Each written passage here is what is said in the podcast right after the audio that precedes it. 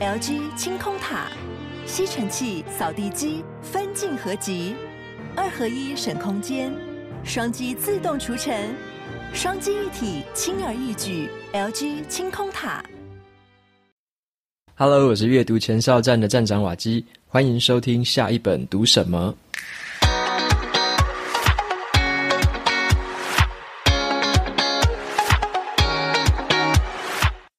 今天我想要跟大家分享的这本书呢，它的书名叫做《专业之死》。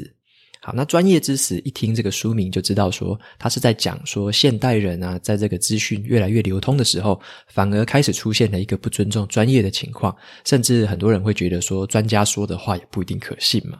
那当我们有这样的想法，或者说你有听过类似的想法的时候，就是会发现说，这个状况其实是越来越严重的。再加上现在的这种新闻媒体啊，或者说我们的教育制度之类的种种因素的结合之下，其实让这件事情不尊重专业的这件事情越来越严重。好，那刚好我在读完这本书的时候是在过年前，就是农历年前。那读完的时候，我本来是要在那个时候想要写一下书评，所以我就用了过年在家的几天，就开始在整理自己的读书笔记。但是也很刚好的，就是在那个时间发生了一个很热门的事件，最近可能也还在延烧，就是这个艾丽莎莎一个 YouTuber 跟另外一个 YouTuber 是叫做苍兰哥，他们发生的一个很争议的事件哦。那这个事件是怎么样的？可能没听过的朋友，我快速的简介一下，就是在去年年底，二零二零的年底。那这个 YouTuber 是这个艾丽莎莎，她是一个百万订阅的 YouTuber 哦。那她在她的频道上面发表了一支影片，叫做说喝橄榄油可以去排胆结石。那她觉得这个是一个民俗疗法的影片嘛，那就抛出来，然后说她自己做过之后感觉怎么样，很好，怎么样的。结果呢，在这影片抛出来之后，就被另外一个 YouTuber 是一个台大医科的。一个医师，那这个医师叫做苍兰哥，好，他的艺他的名字叫苍兰哥。那苍兰哥呢，就发了一支影片，去讲说这个艾丽莎莎的这个影片，民俗疗法的这支影片，有非常大的误导观众的一个嫌疑哦，因为这个民俗疗法其实是没有被医学证实。可行的，那他这个喝橄榄油排胆结石这个说法其实也非常的不好，尤其是这个苍兰哥还有分析了一些细节，就是说其实这样喝下去反而有时候会造成你更严重的一个后遗症，然后甚至是让这个本来没事的人。照着这种错误的做法去做的话，很可能会带来很很恶劣的后果啊！有可能你的身体会坏掉，甚至是你如果更严重一点，可能你甚至还要住院之类的。那他觉得说这样的情形是非常不妥的，所以他发表了一个影片来讲说艾丽莎莎的这个民俗疗法是非常错误的这个观念。好，那结果呢，没有想到，在过了快一个月之后呢，艾丽莎莎就在这个过年期间发表了另外一支影片，有点像是要反击苍兰哥啊。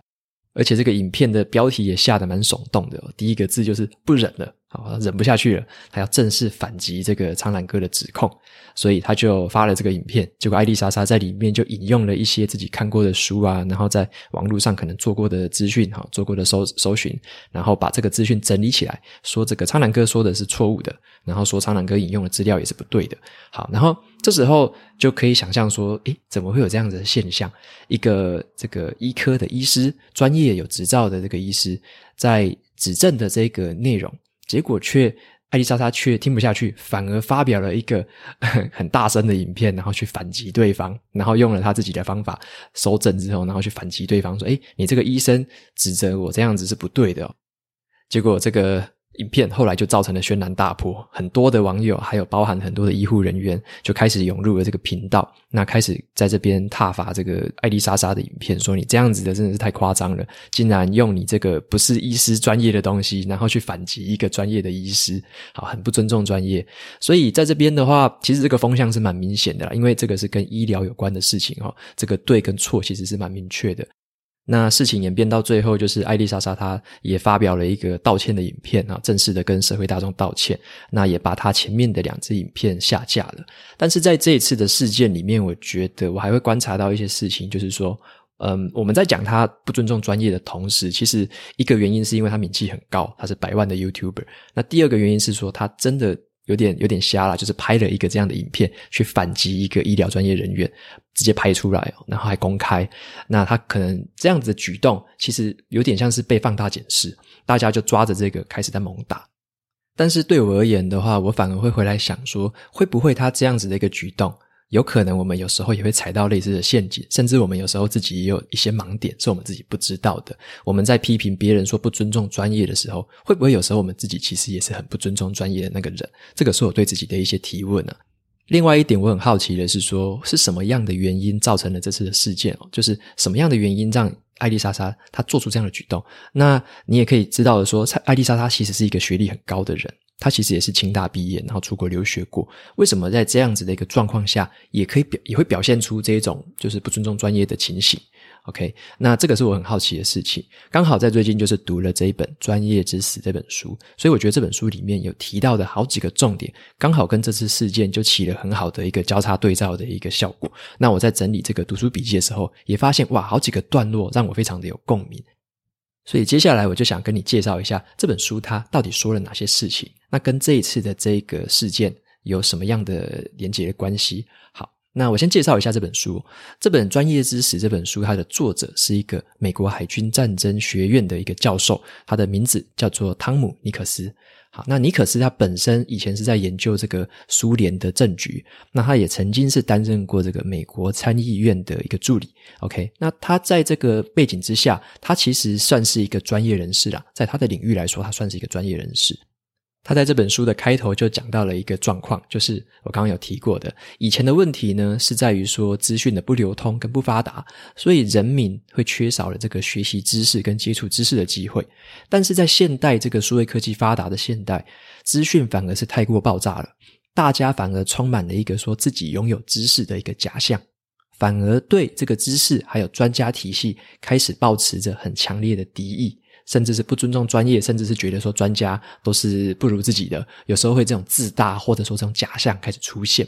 好，那这本书其实主要在谈专业之外呢，他也在谈两个事情呢，就是两个角色，一个角色是所谓的专家，另外一个角色是所谓的公民。好，那专家的话是属于社会上比较少数人，可以被称作专家。那像我们这样子的一个普通人、普通平民，就是所谓的公民。那专家跟公民在民主社会里面的关系，是这本书所要谈的重点。好，所以这本书的作者他就试着去回答两个问题，他就想要回答一个问题是说，专家跟公民之间的关系为什么可以崩坏到像现在这样的程度？那他问的第二个问题是说，我们每一个人呢，不论你自己是专家或者是公民，我们该用什么样的态度或用什么样的方式来化解这样的危机？好，这本书就想要解答这两个问题。那作者也定义了说什么是专家，什么是公民。那就说为什么这两个族群在这个沟通越来越难，然后越来越有鸿沟，甚至是发展到了这个彼此很敌对的一个状态。那接下来这本书还会讲说，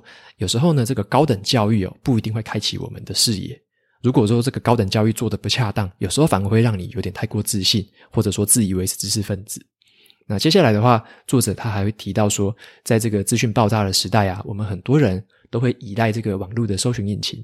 然后试着去搜寻自己的呃没看过的东西，或者说你会觉得说搜寻搜寻你就会拥有很多知识了，但是其实不一定。有时候你会觉得说你好像懂了很多，但其实其实只是一个美丽的误会这样子。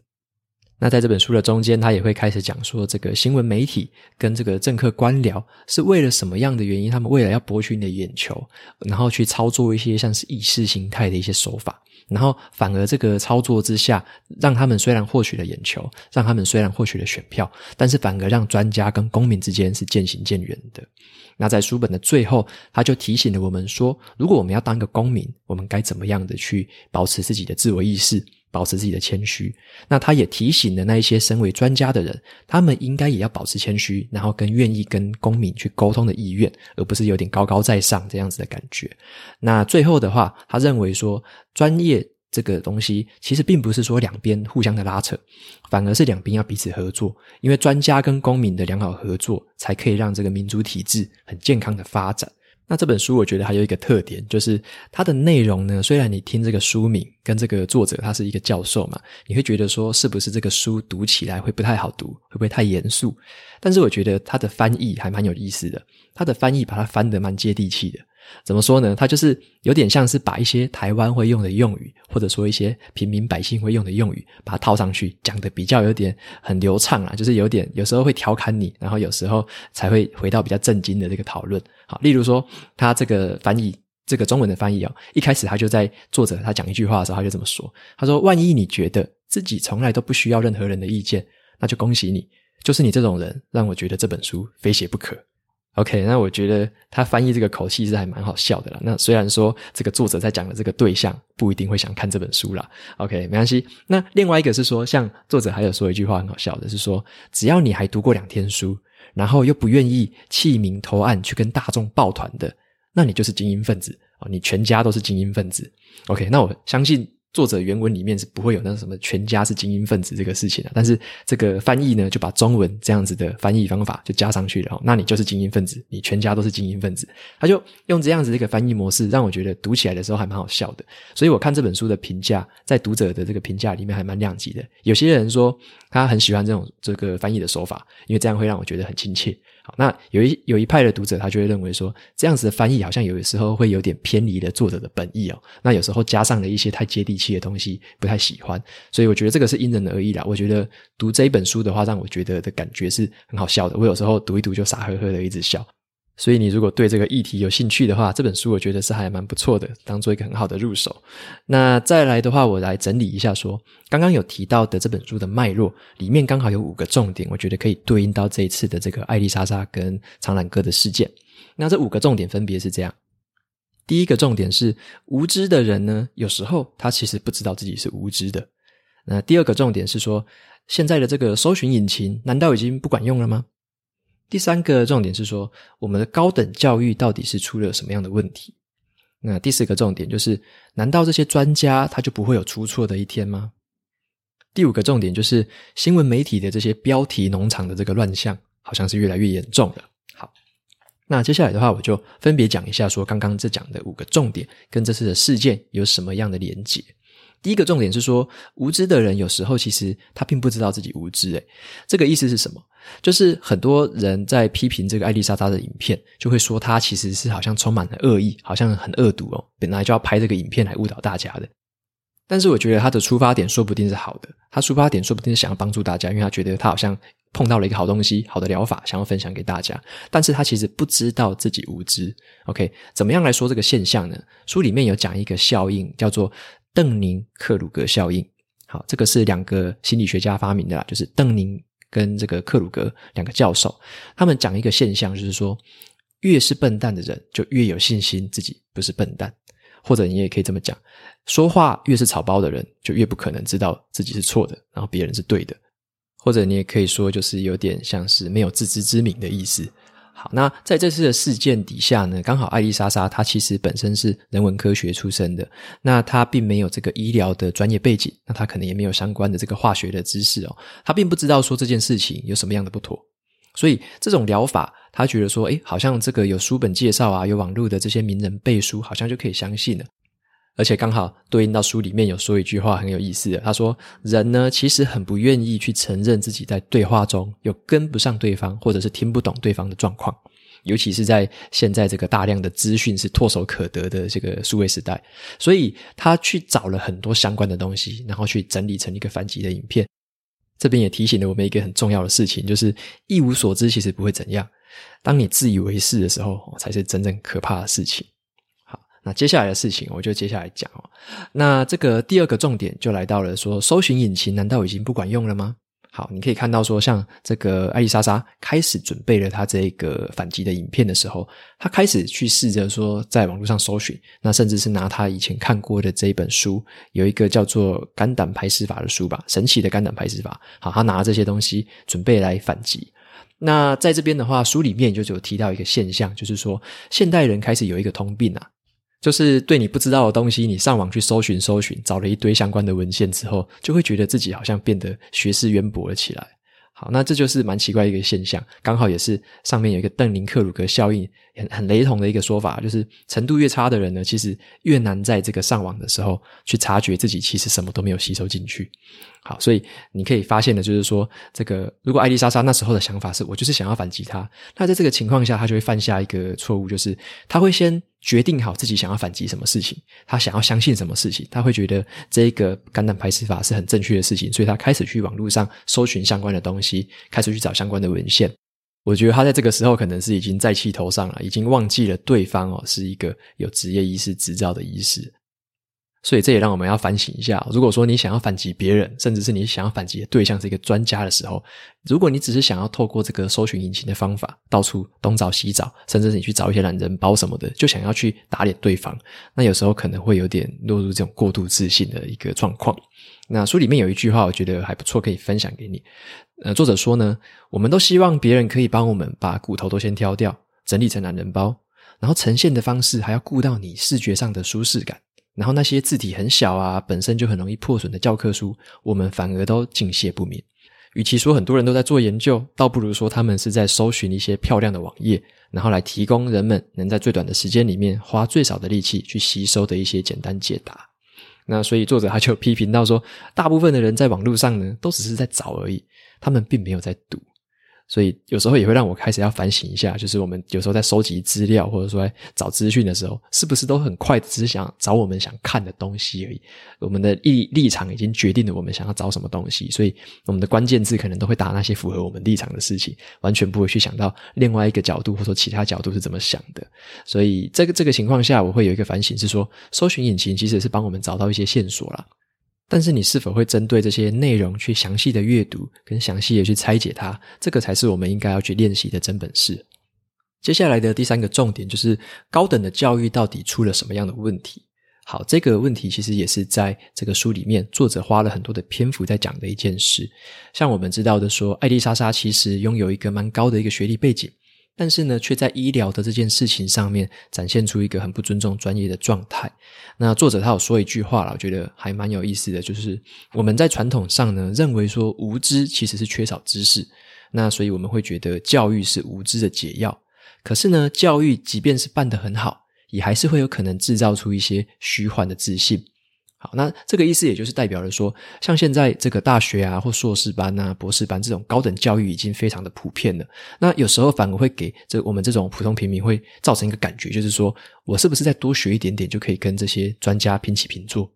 毕竟我的学位也可能是硕士啊，也可能是博士啊，难道就不如另外一个也是高学历的人吗？对不对？当你有这样的想法之后，就开始会有一种过度膨胀的一个陷阱啊。因为我们要知道的是，其实跨行是如隔山的嘛，跨行如隔山。那我们单纯只是受过高等教育之后，你就想要去挑战另一个领域的专家，其实有时候就是真的是过度自信了。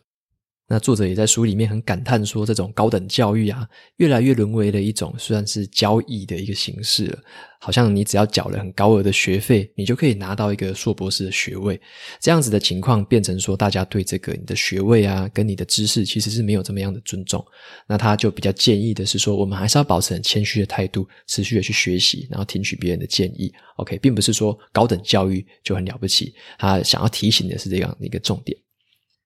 接下来的话呢，我就谈一下第四件事情，就是专家难道就不会出错吗？好，这个我们肯定也很好奇嘛，因为你可能也会看到很多的评论说，很多专家也会误人子弟啊，那很多专家也不可以全部相信。那我们有时候也会看到有些专家有点捞过界，或者他们也会犯错嘛。那这种捞过界的人，其实我们也很讨厌，就是你明明只是懂一个某一个领域，可是你怎么对其他的领域都可以大放厥词？好像你全世界的事情都知道一样。好，那这个有时候我们会对这样子的专家抱持着很大的反感。那但是这一次的事件，虽然说是苍兰哥他用这个医学的背景。获得了很大的胜利嘛，就是这个风向完全是倒向这个苍兰哥那一边。但是呢，身为我们自己这比较普通的平民百姓，我们必须要察觉的是说，以后在听这些专家的说法的时候，不管是医学专家、好财经专家，甚至是其他领域的专家，他们在发表意见、他们在发表谈话的时候，是不是针对他们自己真正的专业领域？那作者也有提醒说，我们虽然说对这些专家，你不用去百分之百的盲目的信任他们，那但是你有时候也要抱一点点的怀疑心。那抱持着怀疑心的时候，有三个原则，你可以参考一下。第一个原则是，当专家的看法都一样的时候，那这时候反面的意见你就不能把它当真。第二个原则是，当专家们的看法有彼此有差异的时候，彼此有分歧的时候，如果我们不是专家的话，我们就不能去认定任何一个看法是真的或假的。第三个原则则是，当专家们都认为说资料还不足以帮他们做出结论的时候，我们一般人也不能去马上下一个结论。好，所以专家呢，他们虽然不能保证说的事情都是喜剧收场，也不能保证说自己都不会犯错，但是他们有一个特点是说，思考的时候呢，他们都是遵循一个科学的原则跟方法。有时候可能会犯错，但是他们犯错的几率可能都比大多数的人还要低很多。那所以，如果你想要享受某一些专业对我们带来的好处，就必须接受一些专业上的不完美，那甚至是接受有时候会有一些犯错的风险。再来是最后一个重点，也就是第五个重点，就是新闻媒体的这个标题农场的这个乱象，其实越来越严重。像书里面这个作者他有讲一句话，我觉得就很有共鸣。他说：“现代人呢，都只会蜻蜓点水的去扫一下报纸的头条或文章，然后就分享到社群媒体上面，但他们根本没有去阅读报道的内容。但是尽管如此，人们都希望在别人面呃眼前既聪明，消息又灵通，所以呢，他们总是会一路装蒜下去。”那其实讲到这句话的时候，我很有共鸣，是因为这样。以前我也曾经这样子啦，看到一些标题，觉得说符合自己的立场，符合自己的想象，然后就把它转发了。其实我有时候连这个标题的内容都没看过。现在想起来，这样子的动作其实是蛮不应该的，因为有一些假新闻或有一些恶意的新闻，它就是会在这个标题里面做文章，做文章之后，它在内文里面又塞了一些不正确的讯息。那当你呃认为说这个标题你想要转，结果你转了一堆这个标题出去之后，那别人真的点进去这个文章读的时候，反而会读到很多的假资讯。那很多的假新闻就是借由这样的方式去散播的。那在这边的话，我就有去想一个问题，就是说该怎么样去对抗假新闻。好，那作者在这个专业知识这本书里面，他没有讲得很明确，但是我就想要引用一下我之前读过另外一本很好的书来跟你做说明。那这本书的名称叫做《为什么聪明人会做蠢事》。OK，为什么聪明人会做蠢事？这本书也是很好看的一本书。它里面有讲到两个对抗假新闻的方法。好，那第一个方法是说，不要去推波助澜，也不要去转发那一些诱饵式的标题。好，例如什么？例如这次的事件，肝胆排石法到底有没有效？如果你是转这样子的一个标题，作者是比较不建议的。为什么呢？因为这样子的标题并没有办法去厘清资讯。看标题的话，他只是看到了一个肝胆排石法这样子的一个标题，然后你还问他有没有效，他有时候没时间看标题里面的内文嘛。那他如果没有看的话，这个种子可能就会种在这个人的心里面，他可能改天会说：“诶，肝胆排石法好像以前有听过，诶，然后来试试看。”好了，根本没有把这个东西吸收进去，他根本不知道有没有效。那怎么样的标题可能会比较有效？例如说，研究已经证明了肝胆排石法是无效的民俗疗法。好，那这个标题看起来是比较普通一点，但是这个是一个很肯定句嘛，而且他有讲告诉你研究已经证明了是无效的。好，这种标题比较适合被传播，因为它比较容易去导正视听。OK，就算人家没有这个点进去内文看，他看这个标题也大概知道了哦，这个是已经证明过是没有效果的。另外一个对抗假新闻的方法，其实就是大家也都知道，只是我们并不容易去执行而已。就是当你在转发这些资讯的时候，要确保它是有凭有据的。例如说这种医疗资讯，你一定是要知道说它这个来源到底有没有公信力，像是是这个是不是卫福部发表的啊，还是是医疗院所发表的，甚至这个发表的人是不是有名有姓的医师。那如果说是这样子的一个来源，它是可信度高的。那如果你看到一个医疗资讯，它连署名都没有，它你你连这个人是谁发的都不知道，那这种没有来源的这个资讯是完全经不起验证的。转发这样的资讯其实是非常的站不住脚。那你也可以看到很多长辈的 Line 里面，其实都很喜欢传那种资讯，是讲讲讲讲半天，其实你后来看，诶，不知道是谁讲的，这种资讯就很危险。以上呢，就是这本书提到的五个重点，那刚好跟这次的这个事件做一个结合，来跟大家说明。好，那在最后的话，这本书里面其实还有讲到一个很重要的观念啊，就是民主的制度呢，其实很仰赖这个专家跟公民一个很良好的沟通。为什么呢？因为这样子的一个沟通是是建立在互相信任的一个基础上。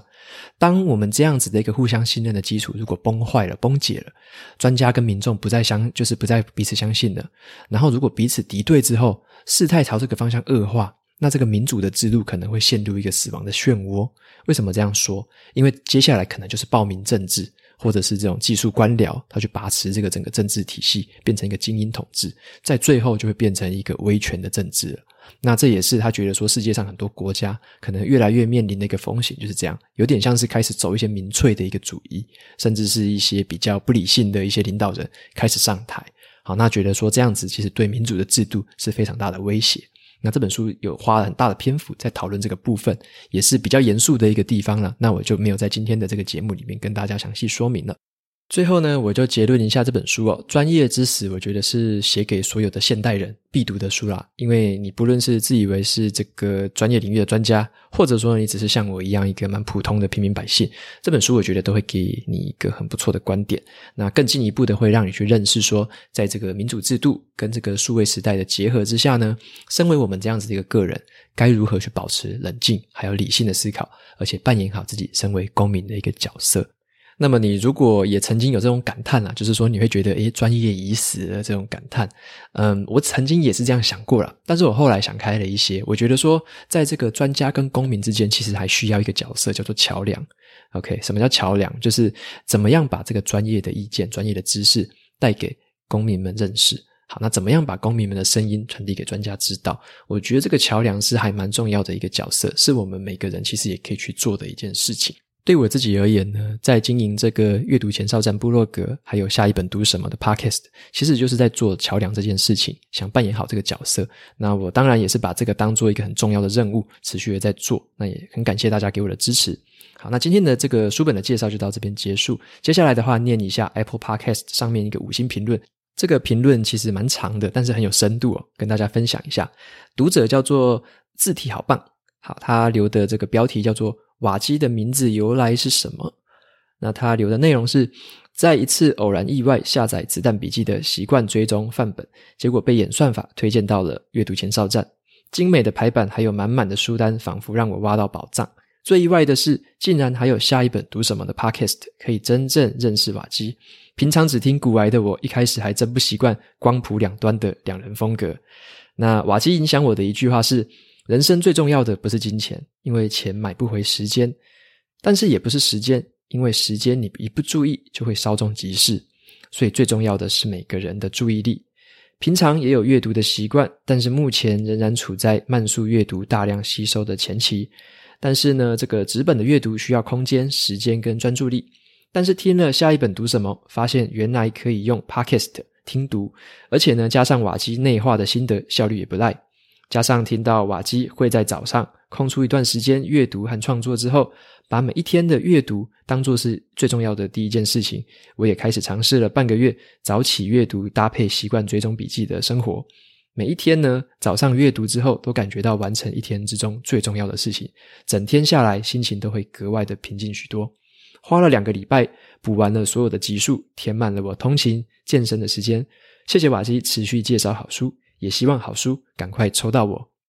好，非常感谢这位读者的留言还有支持。我先回答一下你的第一个问题：瓦基的名字由来到底是什么？好，这个是蛮少讲过的，我是第一次讲。